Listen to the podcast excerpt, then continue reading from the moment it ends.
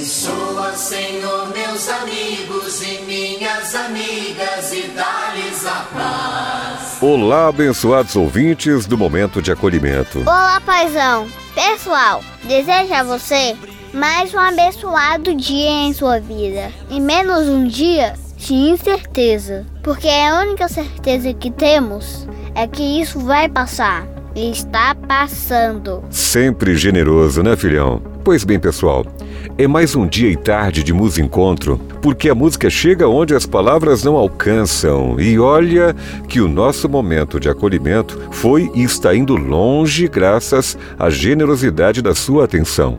Mas pelo visto, pessoal, precisamos ir muito mais além deste 54º encontro. Me refiro ao fato de que, mesmo sendo tão bom estarmos aqui a cada novo dia, muitas pessoas estão por aí vivenciando a dureza da provação, semanas atrás prevista por especialistas e estudiosos deste vírus. Assistir certos telejornais ou ouvir certos comunicadores não vale a pena diante do desserviço do terrorismo que alguns meios de comunicação escolheram fazer, justificados pelo compromisso da informação. Aqui, no momento de acolhimento, nossa família quer hoje apenas lembrar que não estamos numa ilha privilegiada, pois a aparente segurança de hoje pode se tornar amanhã em mais um drama da realidade que muitos irmãos brasileiros ou estrangeiros vivenciam no hoje. Por isso, compartilhamos com você que nos ouve neste momento, além do canto envolvente dos cantores de Deus interpretando a música fé, partilhamos também algumas palavras de luz que generosamente chegou ao seio de nossa família através de uma sábia alma que nos soprou a seguinte convocação. Devemos não cultivar nossa vida espiritual de maneira superficial. É preciso buscar nossa aproximação espiritual com Deus hoje e sempre não importa qual seja a circunstância, não importa qual seja a dor que venhamos a passar ou estejamos passando, Jesus nos ama e nós permaneceremos neste amor.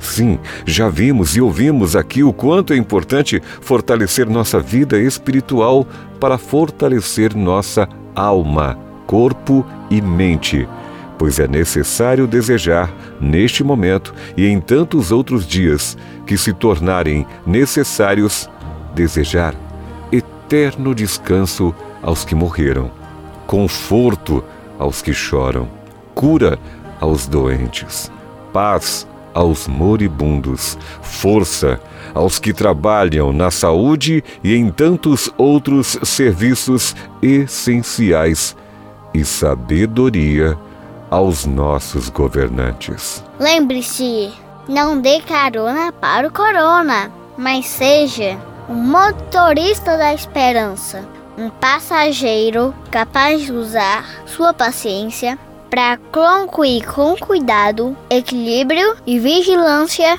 esta viagem, que ainda não terminou, mas com Deus haverá de terminar com você e sua família em paz. Amém? Amém, meu filho. Eu respeito quem não crê, mas eu não saberia duvidar.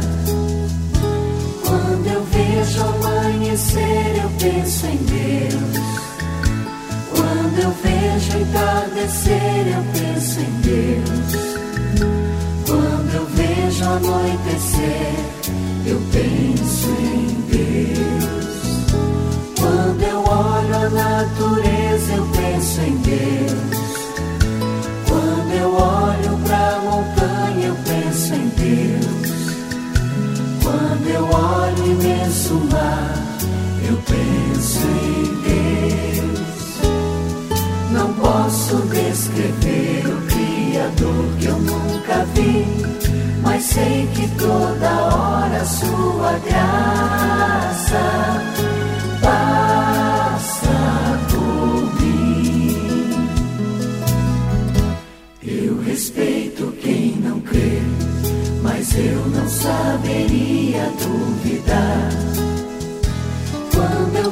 vejo alguém amando, eu penso em Deus.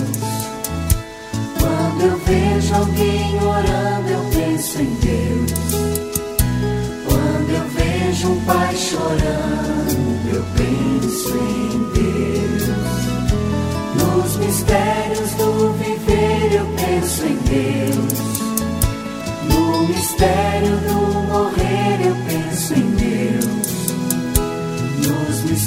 olhos de Jesus, eu penso em Deus.